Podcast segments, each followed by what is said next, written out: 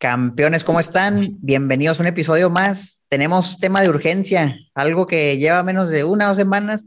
Se ha materializado lo que menos esperábamos, una posible guerra, controversia, conflicto bélico, como le quieran decir, entre Rusia y Ucrania. ¿Cómo estás, Manolo? Bien, creo que es un tema obligado, obviamente hablando desde nuestras trincheras, hablando desde el impacto financiero, qué está pasando en la bolsa, qué está pasando con el oro, con las tasas, con las divisas, con criptomonedas. Hay creo que muchos temas que está impactando. Obviamente el mundo está muy conectado y hay un impacto tanto directo como indirecto en muchos sectores.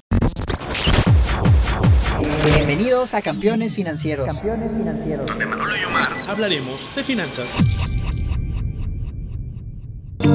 Este episodio está patrocinado por la comunidad privada de Manolo y Omar en Discord donde vas a encontrar lives mensuales, noticias, reportes de acciones y ETFs, calculadoras privadas y el total acceso para que puedas preguntar lo que gustes a Manolo y Omar. Te invitamos a que te unas. Dejamos los enlaces en la descripción de este episodio.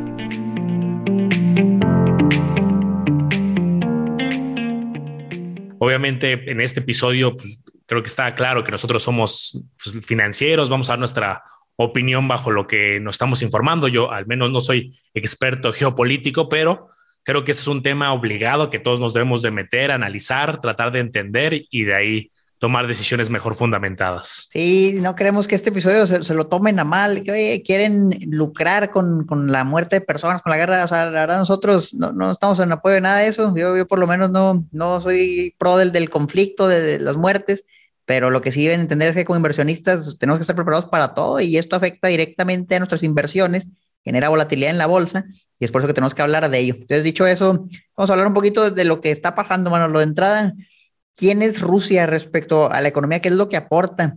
Miren, Rusia es el mayor proveedor de gas natural de la Unión Europea.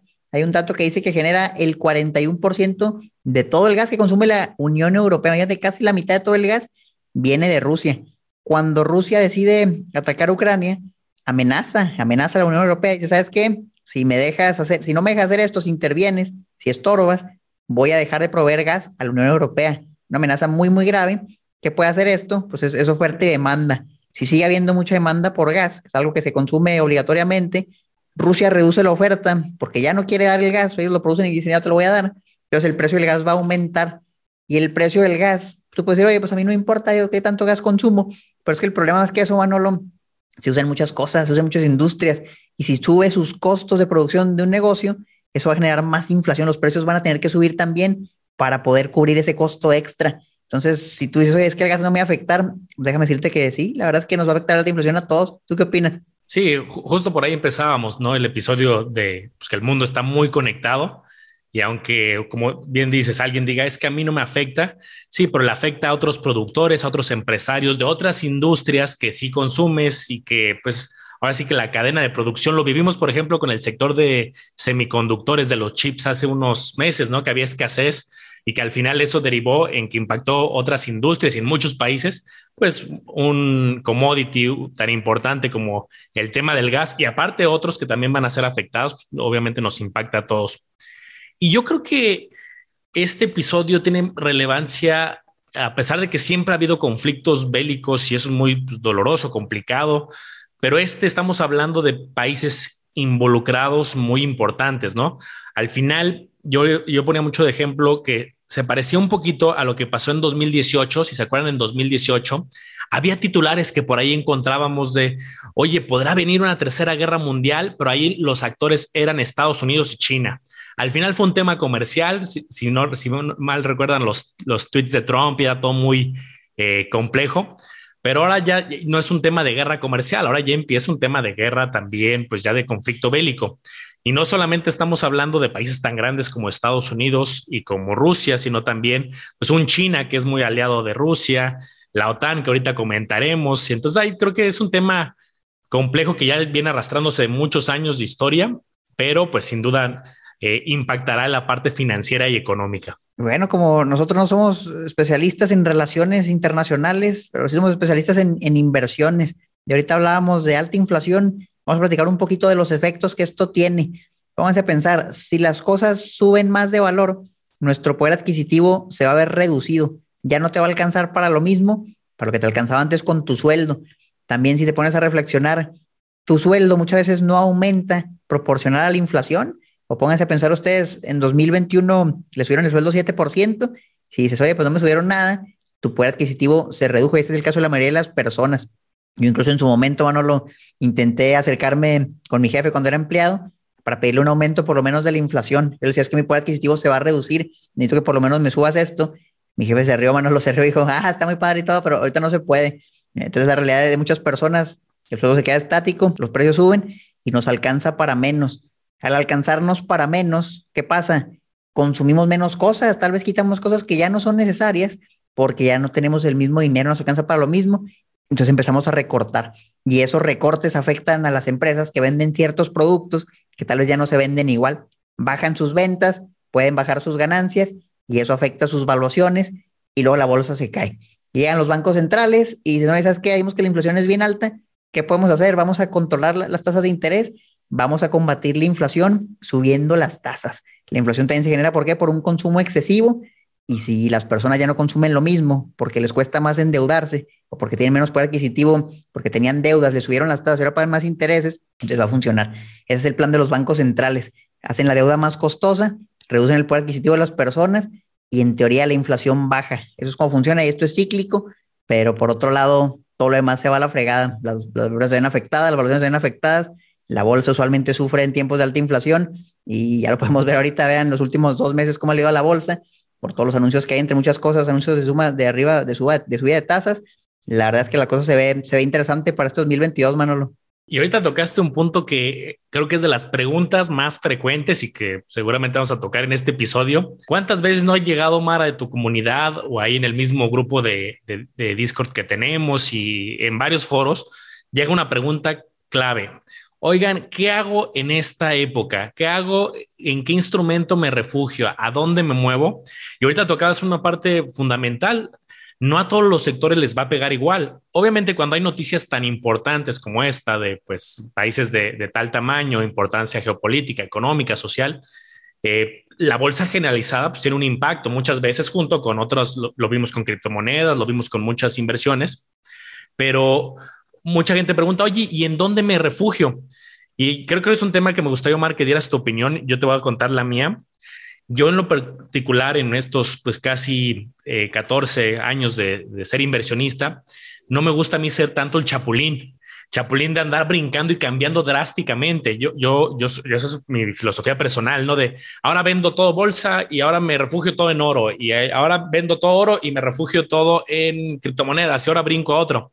Más bien tengo una filosofía ya muy clara de estrategia de inversión. Se vale hacer estrategias defensivas y por eso quise sacar este punto por tu comentario que decías, oye, hay empresas que la gente va a empezar a recortar en épocas complicadas, hay otras empresas que no, que son esenciales y esa es una de las muchas posibilidades para hacer estrategias defensivas entre empresas cíclicas y no cíclicas.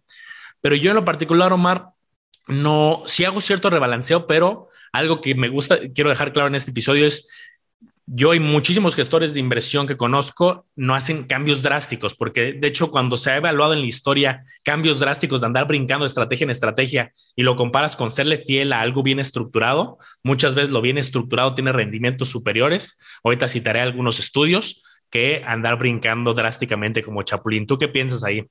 Sí, no, pues la, la verdad es que los datos ahí están. Muchas veces el que intenta tratar de predecir cuándo entrar y cuándo salir termina teniendo un peor resultado que el que simplemente se esperó y siguió comprando y siguió comprando. Y en plazos muy largos, a lo mejor la diferencia fue, fue abismal y el que trató de predecir terminó llorando. Eso, eso, eso es un hecho, los otros están ahí. Yo, yo creo que a mí me gusta esa filosofía. Yo sí trato de cuidarme un poco, ¿sabes? Si siento que la cosa se, se va a poner fea, si veo algo de incertidumbre, ¿qué trato de hacer? Aumentar lo que tengo en efectivo. Tratar a lo mejor, o sea, es que este mes, a lo mejor en vez de invertirlo, voy a guardar una parte para ir acumulando un colchoncito. No necesariamente que decir, oye, voy a salir y vender todo, porque probablemente no le voy a atinar, pero también me, me vamos a pensar, bueno, ¿y en qué estoy invirtiendo? Yo creo que eso es bien importante, Manolo, entender qué hemos comprado, porque no es lo mismo tener una buena empresa que es rentable, que tiene buenos márgenes y que va existiendo 50 años, a una empresa altamente especulativa que opera bajo pérdidas, que tiene muchísimo crecimiento y que es lo único que tiene crecimiento. Esos hay muchos en la bolsa. Y luego cuando viene la inflación afecta muchísimo el crecimiento porque vienen las subidas en las tasas. Entonces, ahí a lo mejor vale la pena ver, oye, ¿y será realmente un, activo que, que, debo conservar? y sobre todo en qué proporción. Tal vez si era la mayor parte de mi cartera, a lo mejor si considero recortarla, tal vez hasta considero eliminarla, no vender todo, pero sí a lo mejor vender ciertas cosas que creo que se van a ir a la goma. Yo te pongo un ejemplo, por ejemplo, el año pasado yo vendí algunas acciones y en un video lo compartía como en octubre y yo decía, ¿sabes qué? Es que hice la evaluación de estas acciones y no me dan los números, se me hace extremadamente caro el precio, la bolsa había subido demasiado y yo esperaba ganar esto, pero en cinco años, no en seis meses, y sabes que pues ya me va a salir. Lo vendí y ¿qué pasó? Acciones como PayPal, que ahora vendió en unos 250, 300 dólares, ahorita llegaron a estar en menos de 100 dólares. Entonces, ¿qué hice? Pues las volví a comprar, pero porque hay un respaldo detrás, hay números. No estoy apostando a que, oye, se va a caer todo, déjame lo vendo ahorita nada más porque se va a caer sino que estoy basándome en los fundamentales. Yo creo que eso es bien importante. Por otro lado, si tienes buenos negocios y tienen buenos fundamentales y el precio te hace decente, pues ¿para qué lo vas a vender? No tiene sentido que te salgas si sigue siendo un buen negocio y el negocio es, lo mismo, o sea, se verá afectado en mayor o menor medida, pero si el negocio es bueno, pues consérvalo, incluso aprovecha y compra más. Ahí te hago un ejemplo contrario, Manolo. Compré las acciones de Facebook, de Meta, antes de su reporte trimestral y téngale que bajan 25, 30%, ya tengo una pérdida masiva. ¿Qué voy a hacer ahí? Opción uno, la vendo y lloro y digo, esto no sirve, perdí mi dinero. Opción dos, como ya analicé, compro más y promedio mi costo hacia abajo. Y voy a hacer la segunda. Entonces depende mucho, pero sí trato de tener un balance. Si estoy en algo muy especulativo, trato de irme a algo más estable, tal vez a bienes inmuebles, a efectivo o acciones más, más, más, más estables, que tengan ganancias. Yo ahorita creo que estoy en una posición donde tengo bastante efectivo disponible y estoy listo para aprovechar los descuentos que se vienen. Justo, como dices, tener esta lo hemos mencionado en algunos otros episodios, el fondo de oportunidad. Y, sí, hacer un rebalanceo con números, con análisis, como lo hemos eh, comentado en muchos episodios. Y déjenme darles un dato, campeones, que está interesante, yéndonos un poco a la historia de otros eventos eh, complicados, por ejemplo, el caso del 9-11 de Estados Unidos. Cuando sucedió ese evento, la bolsa cayó un, alrededor de un 5% ese día, ¿no? El, el, día complicado, y ya acuérdense que cuando hay comportamiento desordenado, eh, incluso hacen cierres de emergencia, ¿no? Y continuó durante varios días, eh, después ya reabierto los mercados y más o menos hablamos de en un periodo muy corto la caída, desde antes del evento a después, cerca de un 11.6%. Entonces, primer día cae un 5 y luego hablamos de que casi un 12%, ¿no? Que en magnitudes de un portafolio, pues sí duele, ¿no? Hay un 12% menos. ¿Cuánto tiempo se tardó eh, en recuperar? Es decir, esa caída para otra vez los niveles previos, hablando del mercado americano, son 31 días, 31 días en la recuperación. Y así me puse a analizar varios casos y en muchos la recuperación fue de 50 días, 80 días, 90, en algunos casos eran de meses, seis meses, hablando de conflictos de este estilo, ¿no? No con esto quiero decir que pues ya tenemos un, si así ha pasado anteriormente, pues va a pasar lo mismo, ¿no? Se va a recuperar en 30 días, en 50, en 100. Creo que esto va a ser algo clave. Si esto se hace muy complicado, que yo, mi opinión, no creo que llegue a algo extremadamente complicado. Yo he visto titulares, Omar, seguramente tú también, de eh, se viene la tercera guerra mundial. Híjole, yo creo que en un escenario de tercera guerra mundial, eh, con países tan importantes como los que han estado involucrados, los miembros de la OTAN, Rusia, ahora China, que también es aliado de, Rusia, pues sería algo bien complejo, ¿no? Una guerra mundial así con las armas que se tienen hoy en día. Tu preocupación no es la bolsa, tu preocupación es la supervivencia, ¿no? Entonces, yo como veo la situación y la historia es que sí, obviamente le pega durísimo a, a algunas estrategias de inversión, pero no es un tema de, oye, le pega durante ocho años, le pega durante diez años. Es, hay, como dices, oportunidades. Ahí va a depender mucho de manejo de emociones, de tu perfil de inversionista, qué tan bien balanceado estás, qué tanto tienes un fondo de emergencia, un fondo de oportunidad.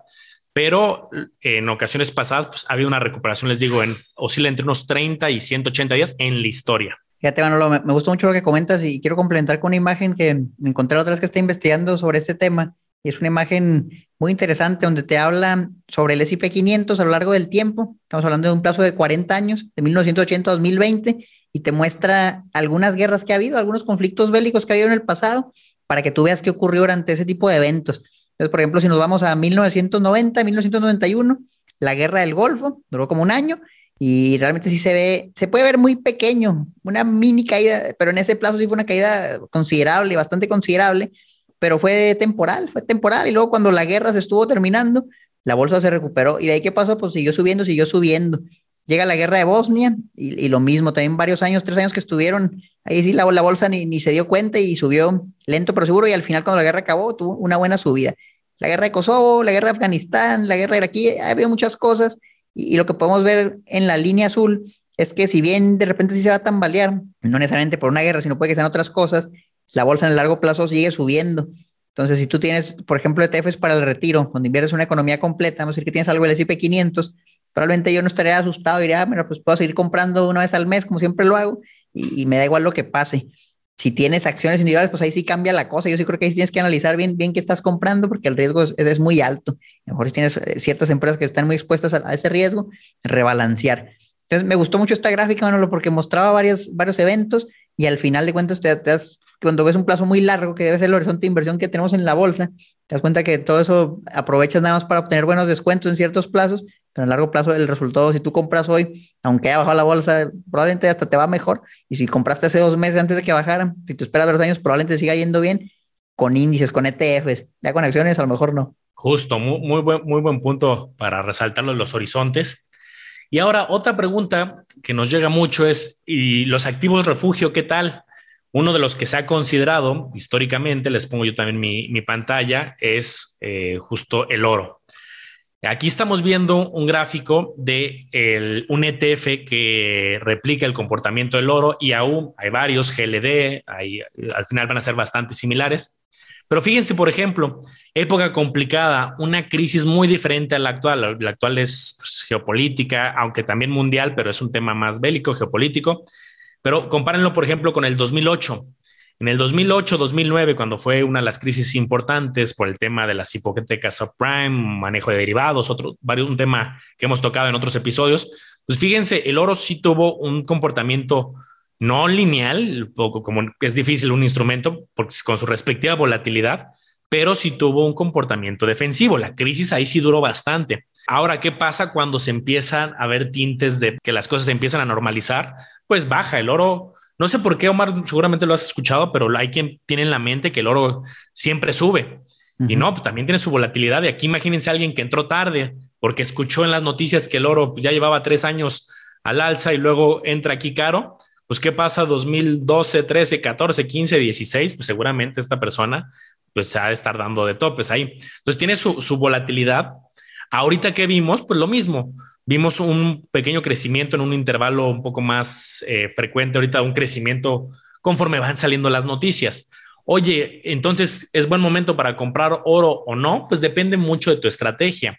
¿Tú crees que esto se va a complicar? ¿Tú crees que eh, van a nuevos países se van a aliar a la OTAN? ¿Crees que Rusia va a continuar con los ataques? No sé, hay mucha información que creo que deberíamos de hacer la tarea cada quien de la parte del conflicto y en función a eso uno puede decir, ¿sabes qué? Pues sí, sí me quiero refugiar en este instrumento o este o pues no no es no es para mí, ¿no?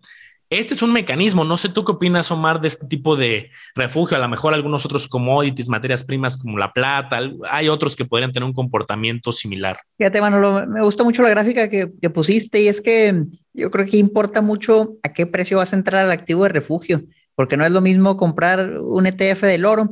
Te voy a poner aquí en mi pantalla, se me hace que es la misma gráfica en otra página, la voy a poner aquí para que la puedan ver. Mira, este ETF del GLD es una buena manera de exponerte al oro.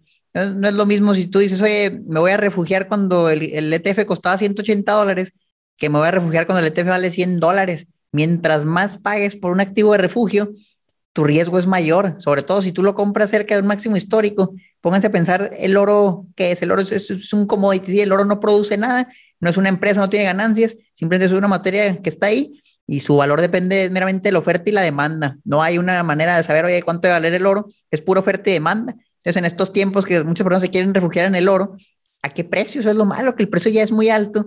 Realmente, tú pudiste haber comprado el oro en 2013, 2014, 2015, 2016, 2017, 2018, y todavía estaba a un precio muy bajo de su máximo histórico. Pero si te pones a buscar el máximo histórico del oro, pues prácticamente este está un poquito bajo los 100, 200 dólares, 190, este está a 178. Pues la verdad es que así no se me hace tan, tan atractivo, porque yo creo que este es un riesgo que el precio se desplome. Yo por eso personalmente no cargaría mucho mi, dinero en oro. No quiere decir que es un mal activo, pero sí creo que tienes que ver a qué precio y este precio a mí no se me hace para nada atractivo. Otros hablan de, de criptomonedas y la realidad es que aquí hemos visto todo lo contrario. Por ejemplo, si tú ves el precio del Bitcoin, pues la verdad es que, que no parece ser activo refugio para nada, porque cotizaba hace tres meses a 58 mil dólares. Ahorita vale 43 mil. Fíjate que hoy subió 15%, qué locura. Estaba casi hasta los 35. Yo estuve comprando esporádicamente 37, 38 mil dólares. Entonces ya subió un poquito, pero ve qué locura, tampoco funciona como activo de refugio. ¿Qué te queda? Yo creo que lo que no falla, Manolo, es, es bienes inmuebles. Si tú compras un inmueble y a lo mejor su valor sí va a bajar, va a bajar, pero ni cuenta te vas a dar porque, porque tú no estás viendo todos los días a alguien que te quiere comprar tu casa o tu depa. Simplemente ahí está y, a lo mejor pasan 10 años y luego lo intentas vender y eso subió. Y por eso se cree que los inmuebles siempre suben. Eso tampoco es cierto. También puede bajar, pero tú no te das cuenta.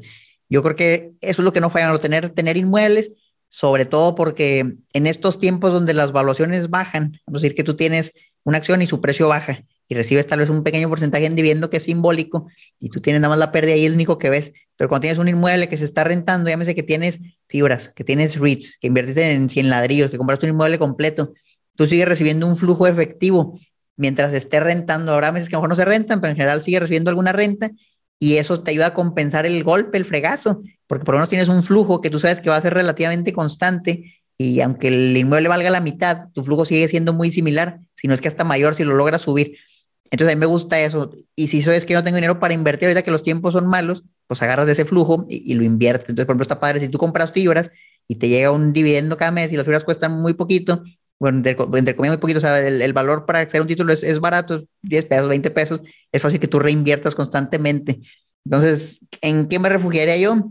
Primero que nada, tendría algo en efectivo. El efectivo se lo va a comer la inflación, pero no va a bajar. Eso tú sabes que no va a bajar y si lo usas en el corto plazo, está bien tenerlo ahí.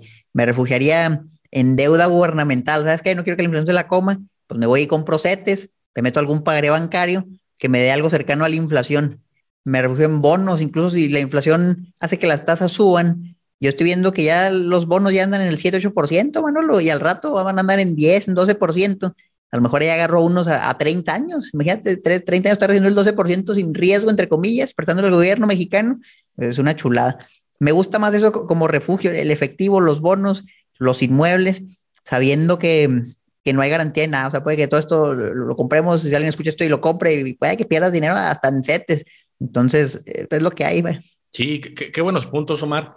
Y creo que aquí una pregunta de interés para los campeones es cómo decido qué tanto de una cosa u otra. Oye, ya entendí que puede ser oro, que empresas eh, vitales como de consumo, ya entendí que pueden ser bienes raíces, pero ¿cómo decido si alguien que tenga, no sé, ¿no? un patrimonio de cualquier cantidad, ni, siquiera le pongamos número, ¿cómo decido si es la mitad o la mitad o un 70% bolsa y 30% estas defensivas o al revés? ¿Tú ahí qué le dirías, Omar, a, las personas? Híjole, Manolo, es una pregunta muy buena y, muy difícil de responder y le vamos a decir lo que menos les gusta que le digamos a los campeones y es, depende. La verdad es que es depende. No, no, te puedo dar un consejo acertado que funcione para todas las personas, pero sí te puedo decir qué factores te, pueden ayudar a tomar una mejor decisión. Si tú tienes una edad muy avanzada y tú ya no tienes la posibilidad de trabajar, de emprender, porque a lo mejor ya estás jubilado y vives de tus inversiones, tus ahorros, no te puedes exponer tanto al riesgo, porque si el riesgo te come tu inversión y lo pierdes, ya no te vas a poder recuperar, ya no hay nada que hacer. Pero si tú nos escuchas y tienes 20 años y te dices, me da miedo perder lo que he acumulado a lo largo de dos años que llevo trabajando, pues mira, la verdad es que si tú te arriesgas y lo pierdes, tú sí te puedes recuperar, tú puedes volver a conseguir un empleo, puedes emprender un negocio, tienes muchos años más de vida productiva, entonces ahí puedes tolerar más el riesgo. También va a haber personas, mano, lo que dicen, no, es que yo tengo 20 años, pero igual no me quiero arriesgar, no quiero perder nada, bueno, pues te vas a algo más seguro, depende de cada persona.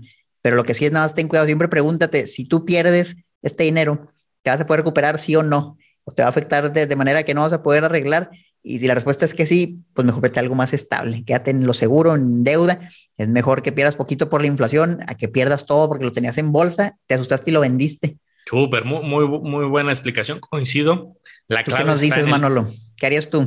La clave justo está en el perfil a mí algo que me gusta mucho es siempre empatar las metas que alguien tenga con, con las inversiones. Eso es parte del perfil. Por ejemplo, una persona que ahorita su prioridad sea, no sé, ¿no? El próximo año irse de viaje y entonces está ahorrando, pues no lo vas a meter algo tan eh, que tengas este riesgo de volatilidad o algo muy complejo, ¿no? A lo mejor ahí es, ¿sabes qué? Pues en este momento, si esa es mi prioridad por, por alguna razón, pues buscas inversiones más conservadoras.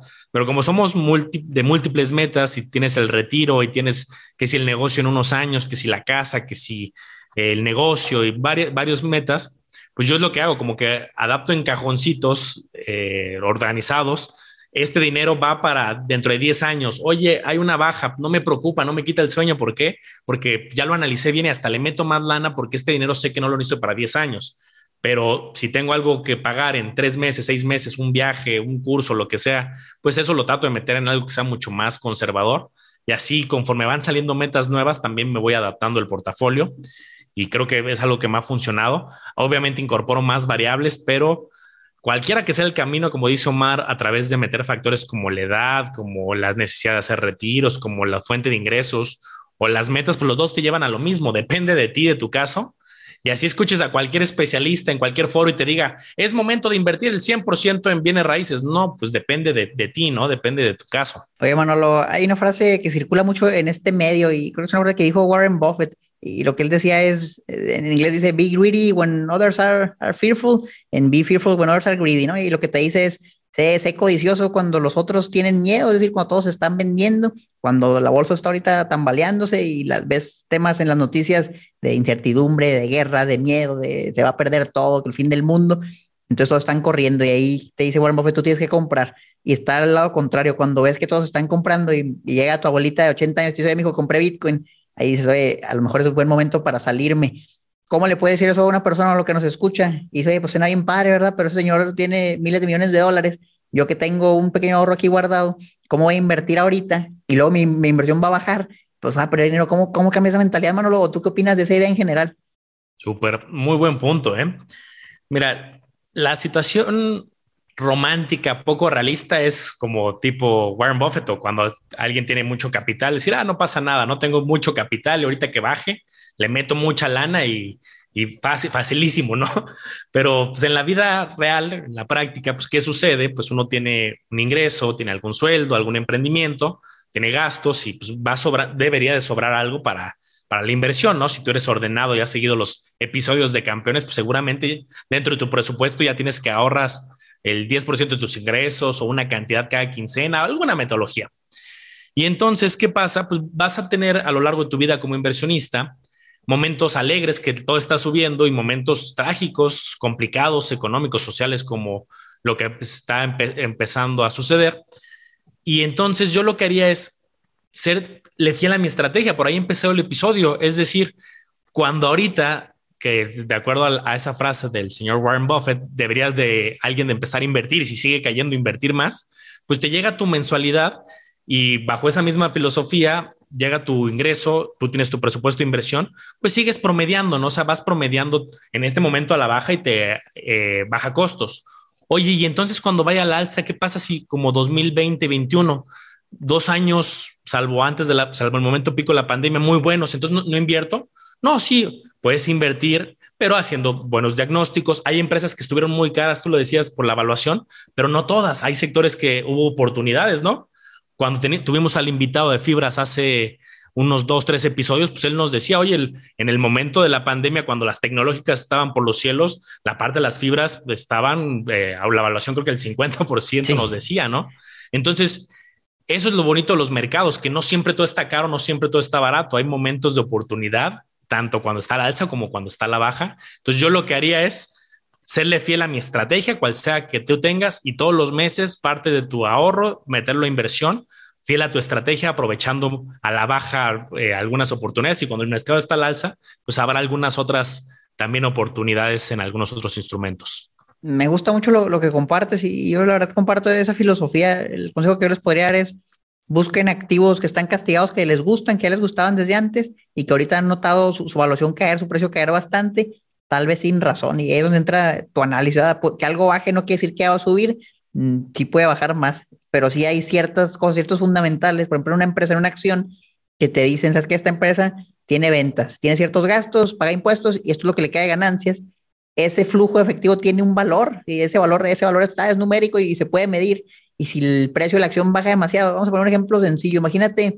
que tú ves una paletería en la esquina y te dicen, ¿sabes qué? Te la vendo por 100 pesos, te la vendo todo el negocio por 100 pesos y este negocio me genera un flujo anual de ganancia ya de 100 pesos. y tú dices, oye, pues mira, qué inteligente, la compro en 100, en un año recupero la inversión y tú lo más pura ganancia de por vida, papá.